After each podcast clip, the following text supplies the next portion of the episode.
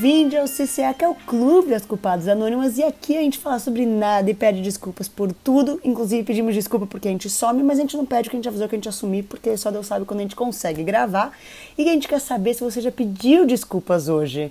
E aí eu estou o quê? Com a minha companheira nesta aventura que estamos fazendo aqui. Hello, hello, hello! Eu já ia começar pedindo desculpa também por a gente ter sumido, mas você foi mais rápida no nosso momento culpado. Foi, você viu só, a gente já começou, já, já começamos errado.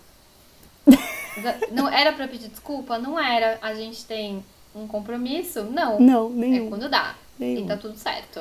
E aí, Verinha? Você vai contar algum, alguma, alguma informação sobre você? Porque a gente, a gente fez isso nos últimos dois. Eu acho que as pessoas iam achar estranho. É verdade. Gente, eu até esqueci, ó. Passou tanto tempo. Bom, vamos lá, gente. Eu sou a Verinha. Hoje eu me apresentei como Verinha.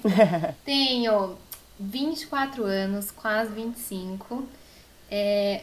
O que mais que eu posso contar? Gente, uma... hoje tá foda, né? Amiga, o que que aconteceu com a tua criatividade?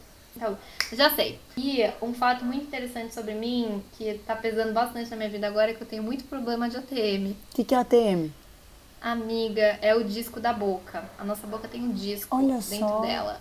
E a minha tem um problema, um probleminha, assim, um problemão. A minha boca já ficou sem abrir por um ano. Ah, verdade, você já me contou assim. sobre isso, mas você me contou no. Já te contei É, você me contou quando a gente fala sobre boquete, no caso. Exato. Agora é num contexto não sexual que acabou de virar. eu tive É. que ir semana passada pro hospital, porque eu Meu tava com Deus, muita dor no, no ouvido e o, o ouvido tem a ver com a ATM e o fundo dele. E, e aí era isso, assim, queria compartilhar que eu tenho um problema de ATM. Não vou compartilhar minhas questões sexuais, mas realmente, assim, gente- cansa beijar na boca, cansa mastigar muito, eu não posso abrir muito a minha boca e você tire suas próprias Conclusões conclusões, a partir disso. Amiga, é bom quem quiser, tem que ouvir o COSP. Inclusive, estou devendo editar o nosso episódio juntas. Não se sinta culpada. Não, jamais. Nem vem com essa culpa. e era isso que é, acho que nesse momento é a melhor coisa que eu posso compartilhar sobre mim, porque tá, tá recente na minha cabeça. Tá recente. Bom, eu sou a Simone e deixa eu ver uma coisa interessante. Eu faço aniversário esse mês. Yay! Amiga, é verdade, dia 13, né? 14. 14, 13 é aniversário da minha bisavó. Olha! Está muito perto. Está muito perto, ficarei mais, presentes. ficarei mais velha. Patrocinadores. Menina, mandem, por favor, eu vou recebidos. chegar na idade de Jesus. Não foi com 33 anos? As duas judias aqui, né? 33 anos a idade de Jesus? 33 anos. É isso. Simone, 33 anos. Idade Cara, de Jesus. Que lindo. Que lindo. Que lindo. Queria chegar na cidade assim, com essa disposição. Ai, Quero nossa, vou fazer um gancho. Agora você vai ficar orgulhosa do meu gancho, hein, amiga? Olha a disposição. E que nem eu chegarei na idade de Jesus, a gente vai fazer o quê? Vamos ao nosso momento confessionário neste cantinho, Meu entendeu? Deus. Falando em Jesus, vamos ao momento confessionário, que é a nossa homenagem ao Fleabag e a tudo que envolve aquela série maravilhosa. Se você não viu, a gente vai continuar exaltando essa série sim. E amiga, conte-nos mais, confesse, abra seu coração. Vamos lá, agora eu tenho duas, que eu pensei em outra agora. A primeira delas é que, Simone, eu tô tão cansada que eu tô te cortando muito hoje. Já me desculpa, sério. Não, mas você não me, me A cortou, gente tá amiga. falando muito por cima. Ah, mas a gente fala uma por cima da outra. É que, gente, faz muito tempo que a gente não grava, então vocês estão vendo como é que é nossas Faz. conversas. É uma por cima da outra mesmo, e vai ser assim mesmo. Apertem os É, me cintos. senti com... Ó, viu? Tô, tô cortando, tô, tô entrando na sintonia aqui ainda, desculpa. É, mas então, meu momento confessionário de hoje, eu queria contar sobre uma situação que aconteceu semana retrasada. Eu passei num concurso, entre aspas, pra uma vaga que eu tava prestando. E foi super difícil, muito puxado, só tinha uma vaga, eu zero achava que eu ia passar. E aí, bom, recebi essa notícia, tô muito feliz, muito orgulhosa. Uh, E aí-! Obrigada, amiga. E aí, nesse mundo de redes sociais, decidi postar no meu Instagram, depois que já tinha passado, óbvio, pra não dar merda, mas fui postar no meu Instagram que eu tinha passado. E aí, no meu post, no meu story, eu coloquei assim, ah, é, nossa, você já era sumida do WhatsApp antes, agora já era. Amigos, por favor, continuem me amando depois desses dois anos. Era alguma coisa assim. E aí, beleza, postei, recebi parabéns e tal, mas não in- indiferente que as pessoas responderam. Só que aí, eu parei pra pensar depois, tipo, umas duas horas depois, eu falei assim, cara, por que que eu fiz isso? E aí foi, foi um tema de terapia isso aí, porque eu, eu percebi que assim, eu tinha acabado de ter uma das melhores notícias da minha vida, de verdade, eu não tá caindo a ficha até agora isso. E aí, em vez de eu só jogar pro mundo essa minha felicidade, eu joguei pro mundo pedindo desculpa pela situação incômoda que essa novidade maravilhosa vai gerar. Tipo, que absurdo foi isso? Que absurdo foi isso? Ainda bem que foi, ainda bem que foi motivo de terapia. Tô orgulhosa de você.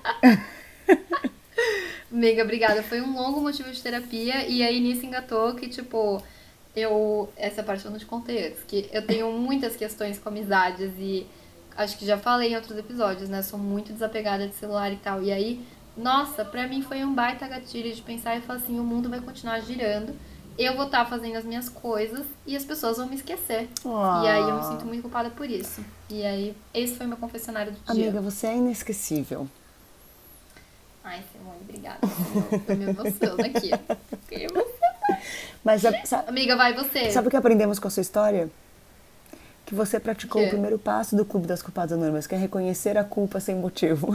e eu acabei de inventar Não, esse primeiro eu passo. Eu acho que assim, eu tô no primeiro passo há alguns meses, né? Desde que a gente começou isso aqui, a gente tá no primeiro passo. Agora, os próximos, vamos construindo. Ah, mas você reconheceu neste momento, você teve esse, esse auto, entendeu? Você teve essa autocrítica. Amiga, você tem razão. É isso. Eu tô me sentindo melhor agora. Tá vendo? Amiga, depois você... Foi melhor que a minha terapia. Eu, eu resolvi em 5 segundos, em uma frase. Já quer ser minha psicóloga? Amiga, a gente praticamente vai ser de terapia, a gente coloca na internet. Imagina só. É verdade. É praticamente. É, já tá rolando isso aqui. É, é isso. Ai, ai. Amiga, conta o seu confessionário, por favor. O meu confessionário, minha culpa é porque arranjei jobs novos, graças a Deus a gente não pode reclamar, não é mesmo? É, só que eu crio conteúdo, sou criadora de não, não sou criadora de conteúdo, às vezes eu falo umas besteiras na internet.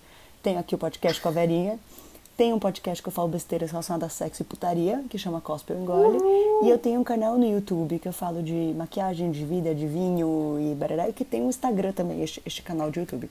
Assim, tempo, não temos. Vontade temos. E aí é isso, e eu tô nesses monte de projeto. E eu sempre fico tipo, gente, vai ter live, eu, gente, eu vou fazer não sei o quê. E eu fico, e toda vez que eu não posso fazer, porque, por exemplo, ontem eu ia ter uma live, vou dar esse exemplo, a gente tá gravando um dia depois de um dia que ia ter live. A live ia ser às 8. E aí me chamaram 10 para as 8 para entrar numa reunião. E aí eu não posso falar para reunião. Bacana, pessoal. Exato. Bacana. Eu não posso falar para reunião não, porque é, é quem me sustenta, né? Então. Então a Simone precisa de mais seguidores para ela ser sustentada pelo Instagram. Também, mas aí a minha, a minha, o meu confessionário é que eu fico pedindo toda hora desculpa. E toda vez eu me sinto culpada. Eu reparei que minhas últimas lives todas eu tenho começado com desculpa. Gente, desculpa que eu tive que desmarcar. Gente, desculpa, prometi que eu sei que eu ia fazer esse conteúdo, desculpa. E aí eu tô num rolê do tipo, porque eu tô pedindo desculpa, gente. Eu tô fazendo conteúdo que eu consigo fazer na hora que eu posso fazer. E aí conversamos sobre a Iverinha antes, que a questão não é pedir desculpa. Porque desculpa é um de bom tom às vezes, né? Prometi, putz, galera, desculpa aí, não vou conseguir. A questão é a culpa que eu sentia com relação a isso, que eu tô deixando de lado, aos pouquinhos. Eu tô, a desculpa vai continuar, é só a culpa que vem com ela, não.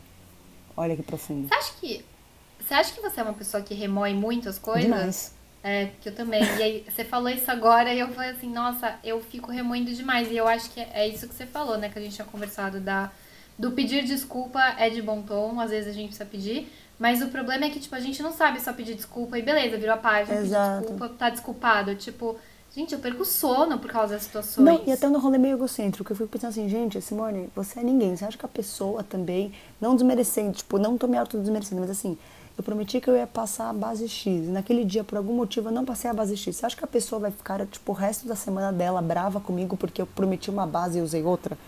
É um momento de entretenimento. Acho que é muito mais, tipo, o valor do conteúdo que eu faço é muito mais legal por ser um momento de entretenimento do que pela base X ou Y que eu passei, ou até, até o cospe também, que eu faço uma crise de identidade com o cospe, é muito mais pelo que eu tô fazendo e, e tendo lá aquele momento do que.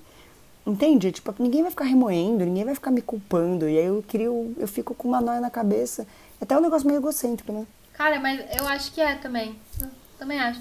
Eu, eu, eu tô incluída, tá? Negócio. Sim, Simone, você Mas é eu acho que é, né? Da gente, da gente, da gente se colocar no papel de que, tipo, aquela situação, o, o, o dia do outro vai rodar inteiro em torno disso, né? Exato. E a responsabilidade que é isso, mesmo que torne.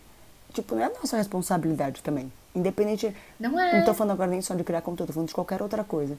Se por algum motivo você não conseguiu fazer uma coisa X na sua vida, você realmente pediu desculpa porque você não conseguiu e você falou que você ia fazer como a pessoa vai lidar com isso? Se ela vai ter o remorso dela ou vai ficar te xingando por três dias, é uma coisa que ela tem que lidar, né? Você já fez sua parte, a gente não pode ficar estendendo, sei lá. É o que eu penso. Então, tipo, na, ao mesmo tempo que é egocêntrico, é um egocêntrico que põe muita responsabilidade e muita culpa na gente. Tipo, sabe? É, é um egocentrismo que só faz mal. Bom, né? E, e eu acho Óbvio. que esse egocentrismo, ele passa também por uma questão controladora, que acho que a gente já falou no outro episódio, Nossa, né? amiga, Mas eu... a gente só se queima nessa internet. Cara, só. Mas assim, somos, somos controladoras. E, porque sabe o que eu pensei? Eu acho que assim, isso que você falou, né, de desapegar, de tipo, pedir desculpa e agora é com o outro, exige abrir mão de um controle uhum. de uma situação. Porque o que o outro vai fazer com aquilo é uma questão dele. Com certeza. Tipo, as desculpas estão feitas. E se a gente continuar remoendo e trazendo essa culpa pra gente, de certa maneira a gente tem um controle Faz sobre isso. Faz super sentido. Faz sentido. Nossa. Miga do céu. Ah. Olha só, olha só. Badantz. É. Somos controladoras Exatamente. sensatas. É, eu tava, cara, eu tava falando disso com uma amiga hoje. A gente tava falando sobre essa questão de discutir com pessoas e pedir desculpa e tal. E do ficar remoendo depois, né? E assim, poxa, se a gente não remoe e fala, beleza, acabou, foi isso, agora tá com outro, a bola tá na mão do outro, fica muito vazio, né? Uhum. Fica uma sensação de descontrole. E pra quem é muito controlador, tipo, é melhor eu estar tá me martirizando e batendo chicote em mim mesmo do que abrir mão disso e deixar o outro resolver as tretas dele. Parece que não teve um ponto final também, às vezes, sabe? Tipo, você precisa ter uma resposta da pessoa, sim ou não. Você tá puto comigo ou não. Sabe assim? Você fica só do tipo, ah, deixa a pessoa lidar com isso, quando ela tiver afim, ela vai me responder. Parece que, tipo, nunca você vê. Mas assim, a resposta que você quis, né? Não a resposta certa ou errada. Que aí é, é isso, assim, também um pouco disso. Tipo, no remorso você fica naquela história ali do tipo, não, vai ter o final que eu quero. Eu preciso saber. E às vezes você não vai. Ah, total! E de tipo, ele vai reagir da maneira que eu quero, ele vai falar as mesmas palavras e falar mais que. E às vezes a pessoa fica de boa e responde, mas ela não responde do jeito que a gente queria. E a gente também não aceita. Exato. Vamos combinar. Já falamos sobre isso no episódio passado. Já falamos sobre isso. Tipo, ai, você tem toda uma expectativa, ela não respondeu de jeito errado ou uma coisa ruim. Mas não era do que você queria e você vai continuar remoendo essa porra. Exato. Pra... Por quê? Porque você não aceita também que o outro seja diferente de você. Com certeza. Assim, entendeu? Sensatas de remoer assuntos. Nossa, eu ia fazer um gancho muito bom e muito ruim ao mesmo tempo agora. Pra gente não remoer sobre o mesmo assunto que já falamos semana passada, vamos puxar. semana passada, três meses atrás. É verdade, né? Não tem um programa semanal, né? Que eu tô achando que tô na Globo. É, vamos trocar de assunto pra não mostrar que a gente fica remoendo, amigo. Vamos mostrar, vamos mostrar que a gente evoluiu entre um episódio e outro. Tá bom, fechou. Então, agora a vinheta. Verinha, vamos falar de um assunto que começou com uma foto sua de biquíni. Ui. Oh, meu Deus, que polêmico, né? Foi meio nudes agora. não, não foi polêmico porque você tava com a parte de cima, não tinha mamilos à mostra, então não foi polêmico, amiga. Eu tentei, mas achei que ia ser demais. Um pedacinho de cada vez. Exato, eu já mostrei muito de uma vez só. A próxima vai ser no lateral. Ai, é maravilhoso. Mas, bom, então, começando com a minha foto de biquíni, então acho que pra gente falar sobre a minha foto de biquíni, a gente tem que falar sobre corpo, né? Que eu acho que pra gente contextualizar, pra quem não viu minha foto de biquíni. Vocês perderam? Eu postei. é, vocês perderam, por favor, vai lá ver minha foto de biquíni. Vai lá dar o que, biscoito. Ó, tá valendo a pena. Mas bom, a questão da, por trás da minha foto de biquíni é que eu nunca postei uma foto de biquíni de corpo inteiro. Assim, já tinha postado com peito pra cima. Peito, peito pra cima é muito bom.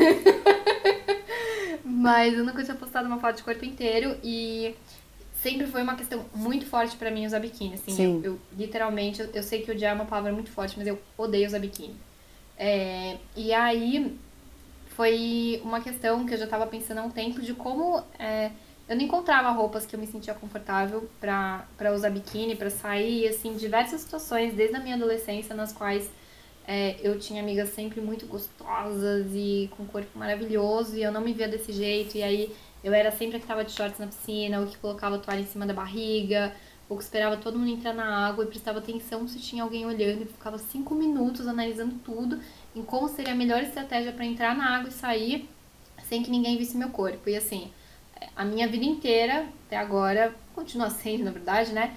Foi, foi muito vinculada nessa vergonha, assim. E aí, pra mim, postar uma foto de biquíni, é, ela de maneira nenhuma tirou a Uhum, minha vergonha uhum. de usar biquíni. Eu continuo muito envergonhada, continuo com muitas questões, continuo muito insegura, mas é, foi muito importante pra mim, pra tirar um pouco é, essa sensação que a gente tem com o corpo, né? De que, tipo, a gente nunca chega lá. E aí eu acho que, pra mim, postar isso foi perceber muito de que, assim, nós, como mulheres, e vou incluir homens também, mas, assim, acho que principalmente mulheres, a gente nunca tá bem com o nosso Nunca. corpo, né? Independente do como ele esteja. Eu acho que logo depois disso teve, eu não lembro se foi antes ou depois, teve aquela influência que morreu na lipo e que era muito magra e ela tinha um corpo de modelo e assim, ela tava fazendo uma lipoaspiração. E eu acho que pra mim fica muito assim, o como caramba, eu acho que é um assunto que une muito todas nós. Uhum. Assim, é muito difícil você encontrar alguém que tá confortável no seu próprio corpo. Com certeza, com certeza. Não, inclusive assim, é, a Verinha sabe, eu fiz bariátrica, né, amiga, muitos anos atrás. E, e eu sempre falo, todo mundo que fala comigo assim, fala, ah, mas qual a principal coisa? Meu, cabeça, porque tem coisa que não muda, é a sua cabeça, e eu sou a prova viva disso. Quando eu fiz uma questão de saúde, assim, só pra explicar, gente, dar um contexto, que eu já contei tanta história em, outros, em vários lugares, no meu canal no YouTube tem um monte de vídeo falando sobre. Mas resumindo, é, a questão do corpo, se você não trata a cabeça, a questão do corpo continua, não importa o tamanho da sua perna, não importa tudo. E eu tive, e assim, eu, eu, eu nunca estive 100% bem, eu não gosto da minha cor, assim, da minha cintura pra baixo eu não gosto. Eu não gosto da minha perna, não gosto da minha coxa, não gosto da minha bunda, não gosto, não gosto, não gosto, gente, pode falar. E nunca gostei antes da cirurgia e não gosto depois da cirurgia. Então é uma questão comigo, entendeu? Não é, não é uma questão, é obviamente uma questão minha. E quando a Verinha falou da foto do biquíni, eu falei pra ela, nossa, uma vez eu tive coragem de postar uma também. E essa foto vai fazer quase um ano e meio, que foi a foto de corpo inteiro que eu postei de biquíni. Quando eu falei, Verinha, faz tempo, eu falei assim. E às vezes, eu lembro que você comentou, eu falei, nossa, às vezes eu tenho vontade de, de tipo, ocultar ela. Mas eu não oculto, porque ela é o meu momento, é o momento que eu olho que eu tenho força, eu falo, nossa, mano, você já foi aquela pessoa que teve coragem. que você só se Nossa, aceitou, total. entendeu? Então ela tá ali porque esses momentos de lembrança. E na pandemia, eu, o rolê do corpo pra mim foi bem complicado mesmo, assim. Bem, bem complicado também, porque eu, eu nunca gostei do meu corpo mesmo, assim, né? Que eu falo das minhas coxas, minha perna e tal. Mas por eu ter ficado atropelada, eu perdi muito toni- a tonificação da minha perna, sabe? Do meu corpo. Nunca, gente, eu não era sarada, eu sempre fui mole, com celulite e estrias, é isso, para, ponto. Mas tá muito mais agora, porque eu, eu não, não- perdi toda a força, né? Perdi todo o músculo que eu tinha, eu tô pele. Então é um, é um rolê que eu tenho que trabalhar assim, aqui assim, ó. E acho que a pandemia trouxe muito à tona o corpo, né? Nossa, amiga, muito. Você falou, você falou isso agora, né? E assim, tipo, eu acho que assim, primeiro que começa que eu nunca vou saber o que tá no lugar de uma pessoa gorda, porque eu acho que inseguranças por- do corpo ela passa por muitas coisas, né? E assim, não sou gorda, nunca fui, e é completamente diferente, mas são inseguranças que, que continuam, né? E aí você falou isso agora de pandemia, e cara, foi muito isso, assim, porque eu tenho muita compulsão por comida, muito também, muito tema de terapia, e assim, eu fico ansiosa, eu como, tipo, eu Sim. fico triste, eu como, eu fico feliz, eu como, e assim, eu sei que eu tô comendo é, sem estar sentindo fome, tipo, em quantidades muito maiores do que meu corpo aguenta e tal.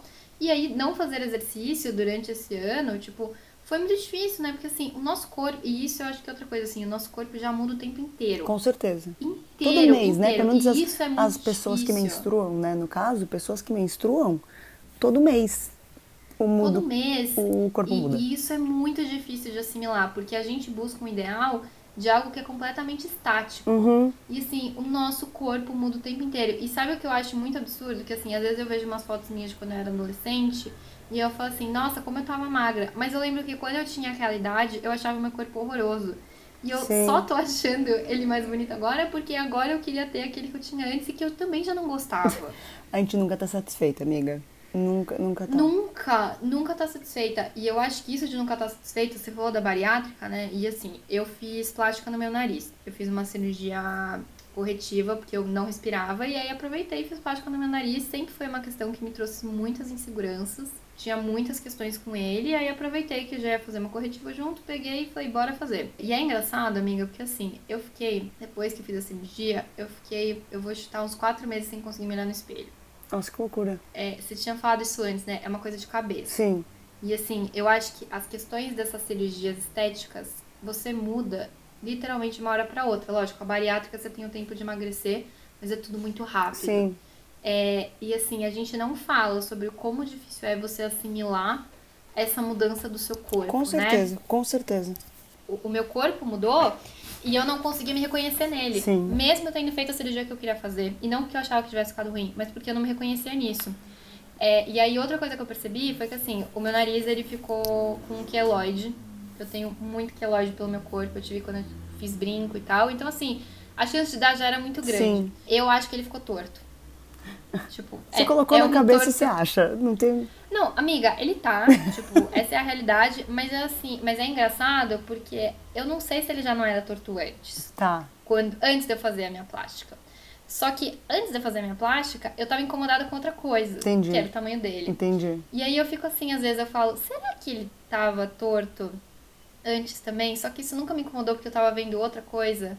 É, e na verdade, assim, agora que eu já fiz o que eu queria, que tipo, eu já tenho o nariz que eu quero, que tipo, teoricamente era pra já estar tá bem com isso, eu encontro outra coisa para me sentir com insegura. Com certeza. Né? E aí é muito isso que você falou de cabeça, porque é uma questão de cabeça, tipo, eu vou continuar com as inseguranças do meu corpo. Sim. Né? E assim, não importa quantos procedimentos estéticos a gente faça, se você não mudar a sua cabeça em relação a isso, você vai continuar insegura. Com certeza. E a gente sempre acha alguma coisa. Então, toda vez que eu, eu entro, às vezes, nessa noia do meu nariz, eu falo assim, tá, mas você não sabe se ele já não era assim antes. Tipo, você tá de novo procurando isso. Uhum.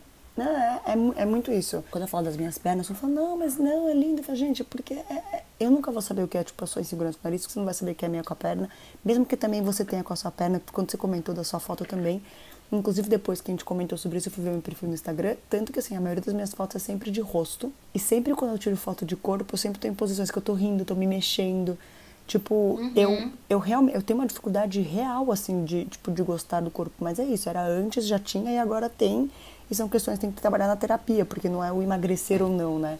É o que você falou, não é a cirurgia ou não, né? É, é, são processos muito mais complicados que isso. E, e a gente constantemente está sendo bombardeado com, com coisas, né? Então, assim, desde imagens no Instagram, barará, mas até com pessoas que a gente conhece, pessoas, tipo, que nem se comentou, de amigas. Eu também tenho amigas que eu falo, caralho, mano, nunca vou ter esse corpo. E aí você tem que lidar com isso, que é um problema teu, né? É um problema nosso, é. mas você sabe que eu acho que passa por uma outra coisa também, porque além da gente ser bombardeados o tempo inteiro com procedimentos estéticos, sei lá mais o que, imagens que sempre lembram a gente que a gente não vai ter esse corpo, Sim. eu acho que tem um outro lado que é o de uma. que é de um tempo pra cá, esse mais recente. Que é de uma obrigatoriedade de aceitação. Sim. E que para mim foi muito importante reforçar na minha foto de que postar uma foto de biquíni não é o que faz eu gostar do meu corpo. Sim. É, e que eu continuo não gostando. Porque eu acho que às vezes tem uma pressão que é um outro extremo, que é o de tipo, a gente tem que se aceitar. Que é o que a gente tava falando agora, na verdade, né? A gente tava falando exatamente sobre se aceitar. Mas assim, é uma pressão da gente já ter se aceitado. Sim. Sabe? E eu sinto muito isso também, que assim, às vezes não tem espaço pra gente falar, nossa, às vezes passa pela minha cabeça que eu seria mais feliz se eu emagrecesse. E que é lógico que no nosso racional e no nosso estudo feminista e de entender como o mundo é tipo, mundo. a indústria da beleza faz com a gente, a gente sabe disso, mas assim, poxa, se eu vou estar tá mentindo se eu falar que eu não penso isso de vez em quando. Lógico. Pode ser por um segundo. Mas isso passa pela minha cabeça. E assim, eu não sinto que eu tenho espaço para poder falar sobre isso. Não sei se você sente isso também, porque assim, a gente tem, é, acho que até assim, a bandeira que a gente levanta, né, ela diz que a gente tem que aceitar isso, o nosso corpo como ele é, ele é maravilhoso e com as nossas curvas e com as nossas é, estrias e as nossas celulites e as nossas gorduras caindo, e assim, isso é lindo. Mas, às vezes eu sinto que falta espaço pra gente poder falar assim, isso é lindo, mas ainda não tá rolando pra mim, não. Com certeza. E também eu acho que assim, a gente confundiu muito é, aceitação como se fosse um estado de espírito permanente, né? Tipo, uhum. você chega lá e lá você ficará. Você chegou no apogeu, você chegou lá, mulher. Parabéns, você, você passou por este perrengue todo na sua vida e agora que você se aceitou, você nunca mais sai daqui. E às vezes essa aceitação vai durar cinco minutos ou vai durar aquela noite que você pôs uma roupa que você sentiu bonita e no dia seguinte não vai durar mais. Aceitação não é um estado que você chega e fica. São situações que tem dia que você se aceita, dia que não, tem minutos que você se aceita, minutos que não, segundos. Eu acho que a gente tem que desmistificar isso um pouco, porque às vezes a gente vê alguém que a gente fala, nossa, caralho, que mulher segura, porque naquele momento ela tava, e depois a gente tira o direito dela de não se sentir mais segura só porque ela já esteve nesse estado de segurança. E acho que é muito cruel a gente fazer isso, assim. Porque você, é o que você falou, você tira o direito dela se sentir insegura e ela pode se sentir, porque às vezes naquele dia ela não tá se sentindo tão bem.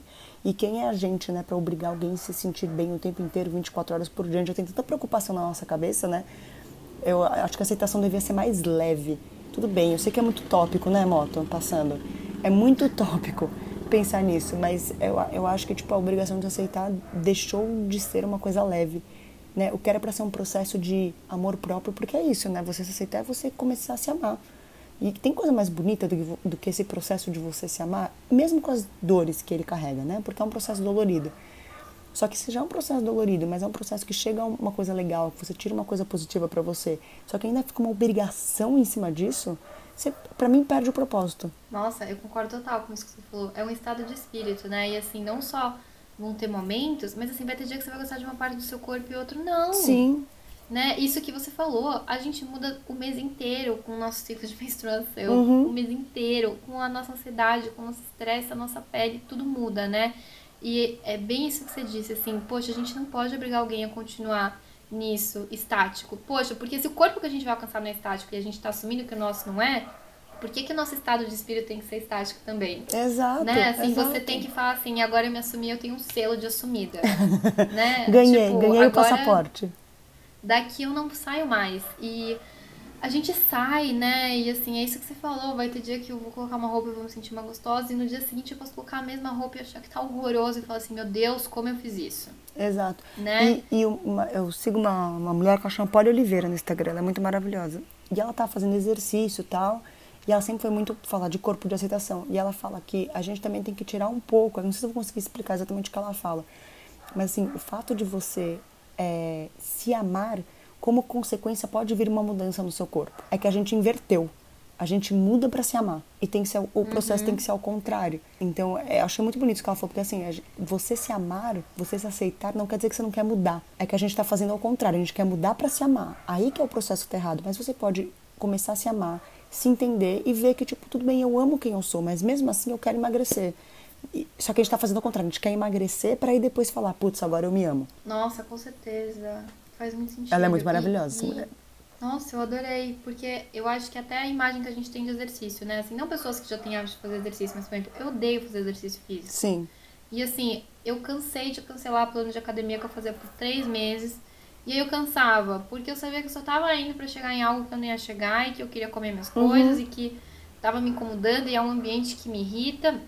E quando eu encontrei um exercício que eu gosto, que é pilates, que eu adoro, e dançar, que eu queria muito voltar a dançar também, mas assim, são coisas que, tipo, eu não tô fazendo muito pensando no final, eu tô fazendo porque me faz bem, Exato. tipo, e Porque não é porque assim, punitivo. faz o resultado final É, né? E aí você enxerga que você entra em algo que. É isso que você falou. Eu acho que eu falei errado agora, mas assim, eu tô buscando a mudança com isso também, mas assim, é me fazendo bem, tipo, é algo que tá me agregando em alguma coisa, né? Não é pra eu ficar gostosa. Exato, não é punitivo. Entendeu? A questão é essa, você, porque Sim. você é uma parte de você, você gosta de dançar. E isso te faz bem. Por te fazer bem, vai trazer uma mudança. Você não tá. Sim. É ao contrário de você se enfiar num ambiente que você não gosta, numa academia, que não te faz bem para trazer uma mudança, entendeu? E voltando a isso, né, de não ter esse espaço da gente não se aceitar, eu acho que também tem muito o. Eu não sei você, mas eu sinto assim, essa questão de procedimentos estéticos é isso, assim. Tipo, cara, eu fiz uma plástica, quem sou eu pra falar sobre procedimentos Uhum. estéticos dos outros? Mas eu percebo que eu tenho muito mais facilidade de entender um procedimento estético quando é algo que também me incomoda no meu corpo. Do que quando não é. E que isso é muito ruim, né? Que na verdade eu não tô falando sobre o outro, eu tô falando sobre mim Sim, sim, né? com certeza. É, mas eu percebo muito isso, assim, tipo, eu tenho amigas que colocaram silicone e que muitas vezes eu falei pra elas, tipo, ai, mas por que você tá fazendo isso? Não precisa, eu acho lindo seus peitos, maravilhosos, tipo, não precisa. Mas numa boa, assim, não criticando, né, o processo. Mas eu percebo que, pra mim, eu só tenho essa, entre muitas aspas, intolerâncias, porque Uhum. não é intolerância, mas só porque eu tô confortável com isso no meu corpo. Mas se alguém, antes de eu fazer minha plástica, talvez, virasse e falasse assim, nossa, eu quero muito fazer uma plástica no nariz, eu iria falar assim, nossa, eu te entendo, realmente, né? E assim, mas é só porque é um procedimento que eu faria, Sim. porque faz sentido pra mim. Será que às vezes, amiga, agora eu me peguei pensando aqui, quando a gente fica nesse tipo de falar que as pessoas. Eu acho que a gente tem que falar sim que as mulheres são maravilhosas, nossas amigas são maravilhosas, não é isso. Mas será que às vezes isso não pode. É um tiro que sai pela culatra? Em Ah, algumas acho que- situações, porque, tipo, você não sabe como a pessoa tá. Tipo, por exemplo, não tô usando o teu caso como exemplo. Vou usar o meu. Quando eu tava falando quando eu cortei o cabelo. As pessoas estavam elogiando meu cabelo. Teu cabelo tá maravilhoso, barará, não corta, barará. Ninguém falou com a intenção de me deixar mal. Mas eu tiro isso aí pela culatra. Você entende? Sim, então, tipo. te deixa mal. É, então, por exemplo, assim, às vezes a gente também tá nessa, tipo, de tanto falar para nossas amigas, vocês são maravilhosas, são maravilhosas, que eu acho que é ótimo, tem que ter reforço positivo, porque às vezes também a pessoa tá precisando, eu não acho que é essa a questão, não é pra gente parar de se elogiar, gente. É uma linha muito tênue aí. Mas às vezes a gente também tem que ter um pouco de empatia, entender que às vezes precisa abraçar a dor dela naquele momento, e que só você pegar e falar, se é maravilhosa, às vezes vai deixar ela se sentir mais mal. Eu concordo. É que assim, o que eu penso, eu acho que talvez eu vá para um outro lado. O que, que eu percebi, assim, na minha vivência de fazer plástica? É, o problema não foi embora. Sim. E aí eu percebo muito que é algo que eu me questiono, e que eu, eu tento me questionar menos agora, porque agora já tá feio, mas assim, o que eu acho que é muito importante, antes da gente refletir, quando a gente vai fazer um procedimento estético, é por que que você tá fazendo ele. Sim. E não porque é pela saúde, não é isso, mas assim, tipo, eu acho que assim, num mundo com tantos procedimentos estéticos em que a nossa autoestima tá tão abalada, a gente precisa muito entender se a gente tá fazendo aquilo pelos outros ou pela gente. Com certeza. Então, por que que eu digo isso? Porque assim, eu também, em momentos que agora eu tento evitar pensar, porque eu já fiz a minha plástica, eu tento refletir assim, tipo, cara, será que eu fiz a minha plástica por mim ou pelos outros? Eu acredito que seja por mim. Eu realmente Sim. acredito. Mas assim, eu precisei fazer a minha plástica para perceber que a minha insegurança ia continuar e que se fosse hoje em dia eu não faria, sabe? Uhum. E não porque eu me arrependo. Eu gosto muito do meu nariz, achei ele lindo, tenho minhas questões escritor.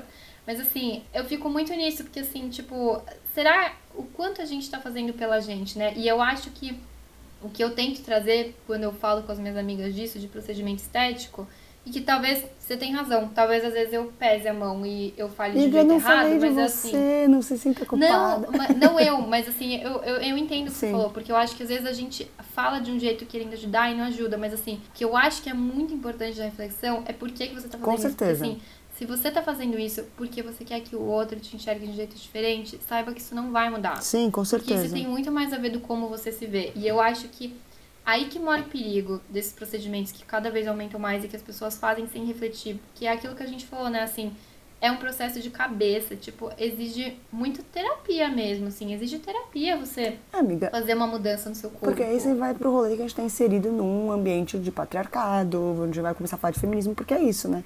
Você entender o porquê você tá fazendo, você entender a pressão do mundo que faz você querer ser daquele jeito. Sim, É e que isso. se no final você chegar na conclusão de que você quer fazer do mesmo jeito, tá tudo certo. Vai, Sim. faz e vai ser feliz com sua plástica. Mas assim, é, tenha, tenha essa reflexão antes, né? De que assim, tipo, tô fazendo por mim, então bora, eu tô fazendo por mim. É. Tipo, e vai ser a melhor coisa que eu poderia ter feito. Isso vai me ajudar muito e eu acredito que vai me ajudar. E ajuda mesmo. Eu não acho que, é, que não ajuda. Eu acho que o que eu falei das inseguranças, elas continuam, mas assim, eu tenho certeza que uma insegurança que era o meu nariz de lado, eu nunca mais tive. Sim. E realmente, assim, mudou completamente a minha autoestima e o como eu me vejo. Sim. Só que o meu ponto é que sempre vai ter mais alguma coisa, né? Então, assim, é, é meio que nesse sentido. Mas eu concordo com o que você falou do cabelo. Eu acho que, às vezes, quando a gente tenta elogiar algo pra falar pro outro, ah, mas você tá tão linda do jeito que você é, às vezes o outro precisa ouvir um assim, cara, eu te acho linda de qualquer jeito. Exato. E você vai ficar muito gata de todos os jeitos. Exato. Quando eu cortei a primeira vez meu cabelo curto, foi de um dia pro outro. Na verdade, um dia eu acordei, falei pra minha mãe, mãe, vou raspar a cabeça zero. E aí minha mãe, muito sensata, olhou pra mim e falou, raspe, filha, você vai ficar linda. E aí, e aí eu fiz assim, eu acho que eu não esperava essa resposta dela. Me- eu fiz assim, mas será que eu vou raspar zero mesmo? Eu fiz, aí eu falei assim, bom, mãe, eu vou ligar no cabeleireiro então ver se eu vou pelo menos cortar curto. Ela, filha, vai, vai, vai. Aí eu liguei, era café da manhã, liguei. Três horas depois eu estava na, mesa- na, na cabeleireira falando, tipo, isso faz quatro anos, quatro, cinco anos, uma coisa assim. É, eu cheguei lá e falei pra ela assim, eu quero cortar meu cabelo curto. Ela como? Eu fiz curto tipo assim, mostrei umas fotos, fiz, ela não tem ideia de que fica bom, eu confio em você, eu vou fechar o meu olho, eu vou abri-lo. E você fez aí, ela olhou pra mim do tipo, Simone, você tem certeza? Eu fiz, tenho. Eu falei, nada do cabeleireiro adoraria? Ela falou, não, eu vou adorar, mas assim, você tem certeza? Eu fiz, estou fechando meu olho. Eu vou abrir quando você falar que acabou. E foi assim, e foi muito libertador, eu amei. E de lá pra cá, sempre ficou curto até pandemia e eu parar de frequentar o cabeleireiro. E meu cabelo cresceu ele virou uma coisa que nem eu sabia que ele era. Inclusive, ele era muito bonito. O Verinha até me ajudou a, a- a aprender a finalizar. E passei por um processo, porque até ele chegar naquele bonito, também é isso, né? Ele durou um mês do jeito que eu gostei. E eu tenho uma questão com o cabelo, que eu sempre tive, eu nunca fui vaidosa com o meu cabelo, sempre tive muita dificuldade de cuidar do meu cabelo, nunca gostei de cuidar do meu cabelo. Depois da bariátrica, passou por um período que meu cabelo ficou fraco, quebrou, e a- ele depois cresceu, eu também pintava. Assim, eu tenho um trâmite com o meu cabelo. Quando eu cortei curto, foi muito libertador. Porque eu me libertei de um estresse e eu entendi que era um estresse que eu não precisava ter. Porque não é uma coisa que eu queria ter. Então, tipo, eu percebi que era isso. Eu tinha o cabelo comprido e barará, e fazia progressivo e não sei o que, e não sei o que. Muito mais por como as pessoas queriam que meu cabelo fosse, ou como a sociedade queria que eu tivesse um cabelo, do que por mim. Porque quando eu cortei curto, eu, me descobri. Eu falei, gente, eu sou uma pessoa livre. Eu sou uma pessoa feliz agora. Eu, não, eu acordava, Verinha, eu ficava estressada no primeiro segundo da manhã porque eu tinha que lidar com meu cabelo. E é muito injusto isso com qualquer pessoa, né? E aí, quando meu cabelo começou a crescer na pandemia, por um lado, assim, ele me irritou, mas eu tava dentro de casa. Quem me via era minha fisioterapeuta. Entendeu? E ela que viu todo o meu cabelo crescendo, tá? Meus amigos me chamaram, mas assim, não era uma coisa que eu estava saindo, né? Aí meu cabelo cresceu, foi crescendo, foi ficando bonito, realmente ficou bonito. Só que aí ele cresceu demais. E aí ele começou a me irritar de novo. Porque aí não Sim. era só o. Porque teve uma fase dele que eu podia deixar mais arrumadinho com, com mousse e tal, mas se eu secava só na toalha, ele ficava arrumado. Chegou uma época que não, que eu precisava sempre cuidar dele. E eu comecei a ficar estressada, eu comecei a sentir calor, começou a me irritar. Eu não ia no cabeleireiro, porque eu não, não, não quero ir no cabeleireiro agora, então não- ele tava ficando sem corte, tava ficando com minha franja já na metade do olho, minha nuca suando, eu sou uma pessoa muito calorenta, e eu me vi naquele lugar de novo de caralho, o cabelo está me fazendo prisioneira de novo. E aí quando eu comecei a pensar em cortar curto, todo mundo, mas pra quê? Teu cabelo tão lindo, cabelo tão lindo, tão lindo. E eu entrei na pira de talvez pensar em não cortar curto. Eu que já fui cortar a primeira vez e me senti super. Eu sabia a sensação que era, eu sabia como eu ia ficar. Eu não tive isso a primeira vez. Em em nenhum momento, quando eu cortei a primeira vez, eu me questionei. E mesmo já ter feito esse processo todo, a segunda vez que eu fui cortar, eu me senti insegura.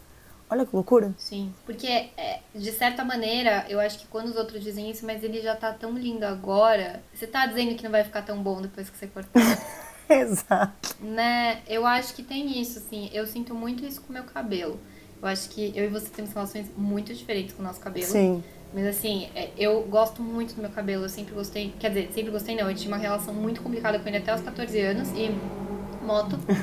Depois dos meus 14 que meu cabelo realmente cresceu e ficou comprido, tipo, até ele chegar na fase que eu gostava, é, era uma época que ter cabelo cacheado era muito incomum. Sim. Sim, nem tinha tanto cabelo pro meu cabelo e tal, eu nem conseguia cuidar dele direito. E isso chamava atenção, né? Ainda mais que meu cabelo é loiro, então aí soma loiro com cacheado, tipo, sei lá, fica um anjinho, muito anjinho. Mas assim, é, chama atenção, né? E eu me acostumei muito a receber elogios do meu cabelo, principalmente nessa época que ninguém tinha cabelo cacheado.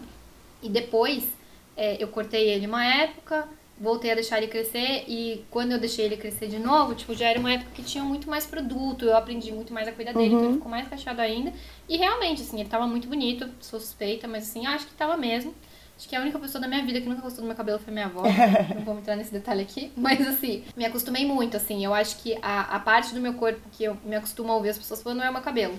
E aí eu percebia que, assim, é, no ano passado eu queria muito cortar ele. Muito. Porque ele tava muito comprido, tava me dando muito trabalho, eu tava cansada e assim. Eu já tenho uma cara muito infantil e ele tava me deixando com uma cara de 15 anos. E aí eu falei assim, gente, eu tô com a cara que eu tinha com 15 anos, eu não tenho mais essa, a cabeça de 15 Sim. anos, eu preciso mudar isso. Eu lembro que eu tava muito insegura pra cortar já fazia tempo, porque as pessoas estavam elogiando, e assim, eu me acostumo nisso, tipo, entra num lugar e você fala, nossa, que lindo que é o seu cabelo e tal. Eu acho que tem um imaginário, que aí a gente vai ter que puxar pro patriarcado de novo, mas assim, aquele famoso negócio de que homem prefere cabelo comprido. Sim, com certeza. Cara, e que, assim, isso eu queria que não pesasse tanto pra mim, mas eu sei que tem Uhum. uma parte interna de mim que, tipo, ela tá lá fazendo uma vozinha de, tipo, você não vai ficar tão bonita quando você cortar o seu cabelo. Sim. E também pessoas me falando, né, mas ele tá muito bonito agora, sei lá, mas o que? E aí soma com isso de que caras não vão me achar tão atraente. E aí foi engraçado que eu cortei, e eu gosto muito do corte dele. Sim, gostei muito do corte que ele tá agora, mas eu percebi que é completamente dentro da minha cabeça, porque não é verdade, mas assim, eu percebi que eu recebo menos elogios em relação ao meu cabelo, que eu Sim. nem recebo mais. Sim.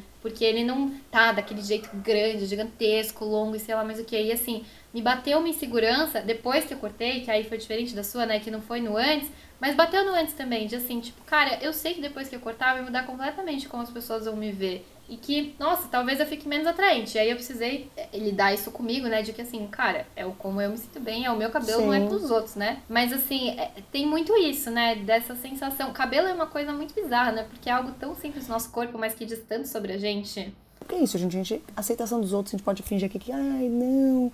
Mas a gente procura assim, tá? Vamos, vamos arrancar esse band-aid que a gente vive no mundo com outras pessoas. e como? E a gente tá trancado dentro de casa, então assim, uns biscoitos na internet às vezes faz bem pro nosso dia. Nossa, sim, e eu acho que esse é um movimento muito difícil, porque aí volta naquilo, né? É muito difícil a gente descolar o que a gente acha que a gente quer e o que a Sim. gente acha que a sociedade espera da gente. Sim. Né? Assim, seja com cabelo, seja com corpo, seja com roupa, tipo, cara, é muito difícil, Muito. assim. Isso exige muita coragem, né? Porque assim.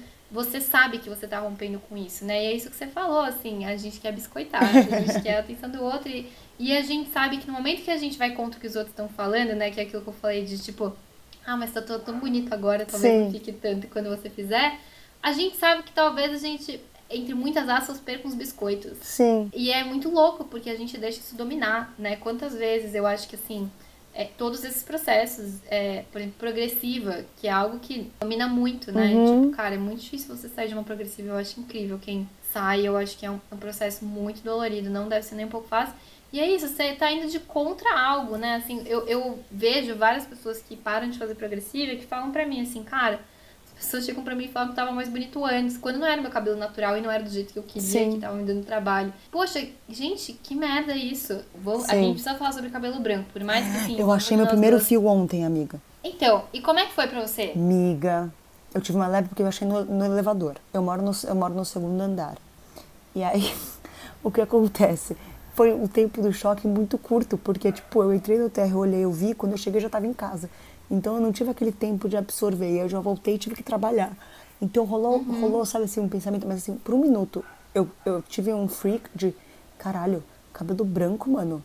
Eu tenho, vou fazer a idade de Jesus ainda, não tenho idade de Jesus, entendeu? Mas depois eu pensei, ah, tá bom, é um cabelo. Eu falei assim, nossa, mas ia ficar muito foda meu cabelo todo curtinho branco. Aí meu, aí meu pensamento foi pra isso. Cara, isso é maravilhoso. E que eu acho que, assim, a, a nossa geração, na verdade, a gente é geração diferente, mas eu acho que isso é algo que tá mudando, né? Porque, assim, eu acho que aquilo que você falou do trabalho de, de, ter, de cuidar do cabelo, cara, isso se soma cabelo branco de um jeito absurdo, Exato. né? Porque, assim, as mulheres não têm espaço pra ter cabelo branco. E agora eu vou falar mulheres mesmo, porque, assim, homem de cabelo branco a gente vai combinar que é a coisa mais sexy do mundo. Exato. Todo mundo acha um grisalho gato. Eu amo. Acho muito. Então, de parabéns. E assim, a gente tem um imaginário de que um cabelo branco de mulher é descuido. Desleixo, ela tá deixando é. a idade aparecer. Tipo, ela desistiu da vida e ao mesmo tempo a gente tem exatamente a mesma coisa do lado masculino e é visto da coisa mais sexy do mundo. E assim, cara, o que é o investimento que uma mulher faz Uhum. pra não ter cabelo branco? Sim. Porque assim, a minha mãe tem cabelo branco e ela pinta o cabelo desde os 18. Ela tem cabelo branco desde os 18. E ela pinta, tipo, ela passava rena e teve uma época da vida dela que eu consegui convencer ela a deixar ele branco. Ele não é branco, ele é aquele grisalho prateado. Sei. E, e ela deixou. Até o dia em que um paciente chegou pra ela e falou assim: Nossa, mas você tá com uma cara meio acabada com esse cabelo, né? e ela voltou a pintar. Meu Deus. E aí ela passou muitos anos pintando. E agora na pandemia, eu, cara, eu estudo muito sobre envelhecimento, né? Eu, eu vi um documentário muito bom que, sobre cabelos brancos que se chama Branco e Prata, acho. Que é sobre mulheres que decidem aceitar os seus cabelos brancos e os estigmas da sociedade. E minha mãe aproveitou que tava em casa e começou a deixar branco.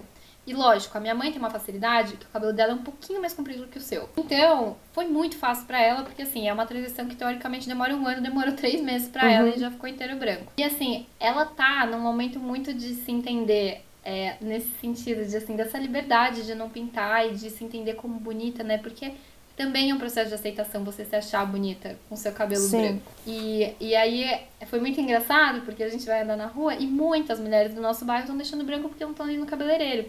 E aí, como o dela já fez a transição inteira, muitas param ela e falam assim, nossa, mas seu cabelo tá maravilhoso. Aí ela, agora eu tô deixando do jeito que ele é. E sei lá mais o que, e eu não tenho mais trabalho com isso. E assim, cara, se uma vez por semana, no mínimo, ela vem me agradecer e falar assim, Ah. eu tô muito feliz do jeito que ele tá agora. Ele tá muito maravilhoso e ele tá linda. E agora ela decidiu que ela vai começar a deixar crescer. E, e é o contrário, porque assim, ela sempre teve cabelo curtinho.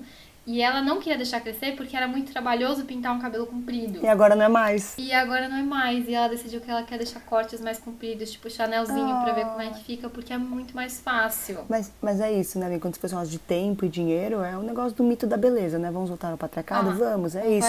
São amarras que a sociedade faz na mulher, que aí você ocupa ela com outras coisas, que ela, ela não se ocupa com as coisas. Não vou dizer que não se ocupa, né? Você tira o tempo e se exausta, se exaure a mulher ao, ao suficiente com essas coisas que ela não consegue pensar no mínimo, por exemplo, ter direito ao voto, né? Antigamente, vai. É, eu sei que parece um extremo, mas é isso, porque ela não tem nem tempo para pensar nos direitos mínimos ou que o, o que a sociedade está fazendo merda com a mulher, entendeu? Porque você coloca obrigação e tempo. Então ela tá, ela tá É. tem que ir no cabeleireiro, tem que estar bonita, tem que estar não sei o quê, tem que estar cuidando da casa. Que energia essa mulher vai ter para lutar por qualquer coisa que a defenda? Ela não vai Sim. ter, entendeu? Não, eu acho que assim, tudo que a gente falou hoje nesse podcast se resume a isso, né? Assim, é um tempo, é um investimento, é um investimento emocional, mental, físico, tudo que a gente faz, tipo, Dinheiro. pra manter, pra alcançar dinheiro, exatamente, obrigado. Tô, tô cansada. Imagina. Dinheiro, um monte de coisa que, assim, pra gente alcançar algo que a gente não vai alcançar, começa aí, porque, de novo, a gente não vai ter aquele corpo perfeito. E que, assim, a gente vai estar sempre pensando nisso. Eu li um texto que era muito bom, que era. Eu não vou lembrar agora direito, mas falava assim, de como, tipo. Eu acho que era um trecho do Mito da Beleza, que eu não li ainda, preciso ler.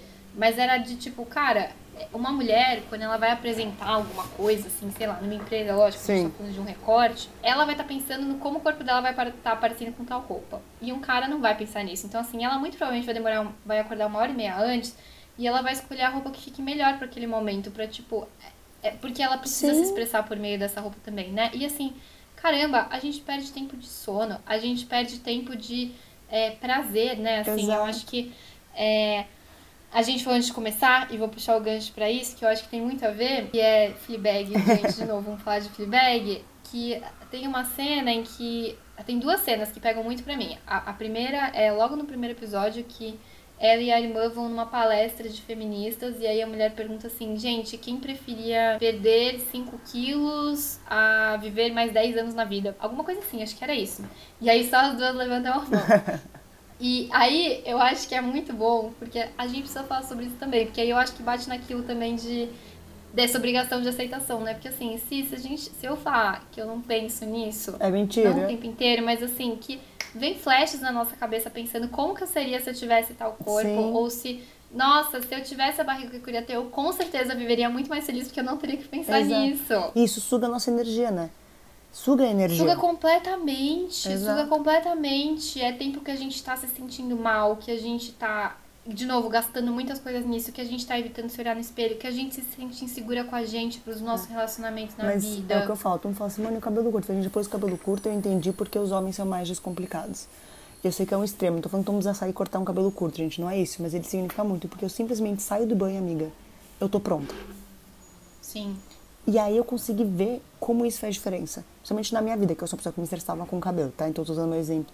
Mas é isso. E isso, quando eu- caiu essa ficha pra mim, gente, agora não é pra falar também, é que a pessoa fala assim, ai, mas eu não tomo tempo com meu cabelo. Ok, a gente não tá pegando pessoas, a gente tá pegando como uma sociedade como um todo, né? Tipo, é, quando você percebe isso, você percebe que não tem essas etapas de vivência que um homem precisa ter na vida dele pra ele sair de casa, que você simplesmente só sai, você faz, gente, a vida pode ser mais fácil.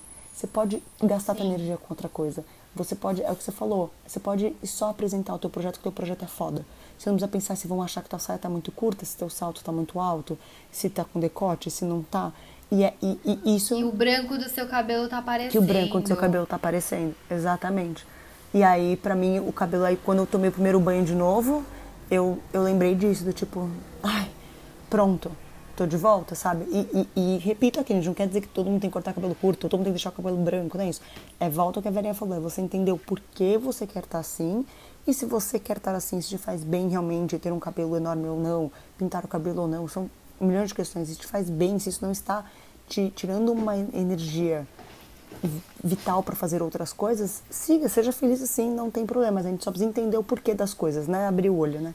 Sim, e acho que tem uma outra coisa importante aí, Ci, porque a gente tá falando de recortes nos quais a gente tem a, a possibilidade de Sim, fazer tudo com isso, né? certeza, Assim, com tipo, certeza. o meu cabelo não, mas assim, pode ser que tenha um ambiente corporativo que se a mulher vai estar de cabelo branco, ela vai sair. Ou aqui a gente pode colocar cabelo afro, né? Tipo, cara, é Com muito certeza. diferente eu falar com o meu cabelo cacheado, que ninguém nunca vai questionar, e de mulheres que a gente sabe que chegam em entrevistas de emprego e a primeira coisa que falam é quando elas vão alisar o cabelo Exato. delas, porque senão elas não vão trabalhar com Black Power lá. Exato. E, e eu acho que, lógico, quando a gente diz, a gente tá falando tudo isso, né? É o pensar. Mas, de novo, também é ter a crítica aí, né? Assim, lógico, infelizmente as pessoas vão ter que estar fazendo porque a sociedade tá pressionando, mas é ter essa cisão, né? De que, tipo, cara, eu sei que infelizmente eu tô fazendo isso porque a sociedade me obriga. Sim. E vamos lutar para que ela pare de obrigar, né? Mas assim, não, eu tô fazendo isso porque eu só acho que o outro vai achar que tá ruim. Que nem a minha mãe, né? De tipo, ai, porque o meu paciente vai virar pra mim e vai, falar que tá ruim. tá feio. Sim. Eu tô com cara de velha, perguntar se tá tudo bem. E eu tô ótima, né? E aí deixa de estar ótima. Sim, com certeza. Com certeza. Nossa, eu acho que hoje, hoje a gente mandou bem, hein, amiga? Amiga, a gente mandou bem. Manda, a gente mandou muito manda bem. muito bem. E agora, Eu acho que a gente podia. Cara, eu acho que a gente já falou muito desculpa massa, não acha? eu ia falar, a gente, assim, praticamente fez um grande desculpa a mais. desculpa a mais, a gente vai deixar o nosso cabelo curto ou comprido.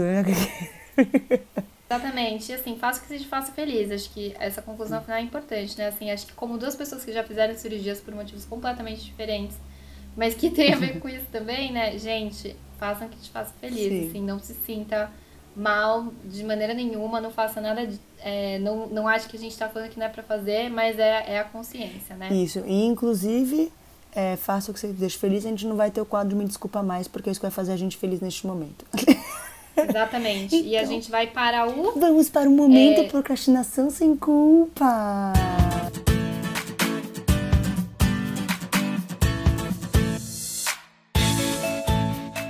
É, falta uma hora pra eu ir dormir, eu já tô em outro lugar. Ai, amiga, tudo Vamos bem. para o procrastinação sem culpa. Amiga, qual a sua recomendação para procrastinação Eu vou sem fazer culpa? uma recomendação que eu piramido as pessoas em qualquer oportunidade que eu possa. Inclusive, eu, não sei se eu já piramidei neste, neste podcast. Eu já piramidei neste podcast? Amiga, eu tô achando que eu já... Não, mas você já me piramidou, então. Será que eu nunca falei? Gente, se eu falei, eu vou repetir porque merece. Que é o quadro Não Está Sendo Fácil, que acontece toda quarta-feira no Instagram da pessoa maravilhosa que chama Vitor Oliveira. Mais conhecido como Vitor com V. Amiga, eu, eu já falei essas frases antes aqui, eu tenho certeza. Não falou, Não? Simone, tô te falando. Então e tá. é Vitor com V e com C, tá?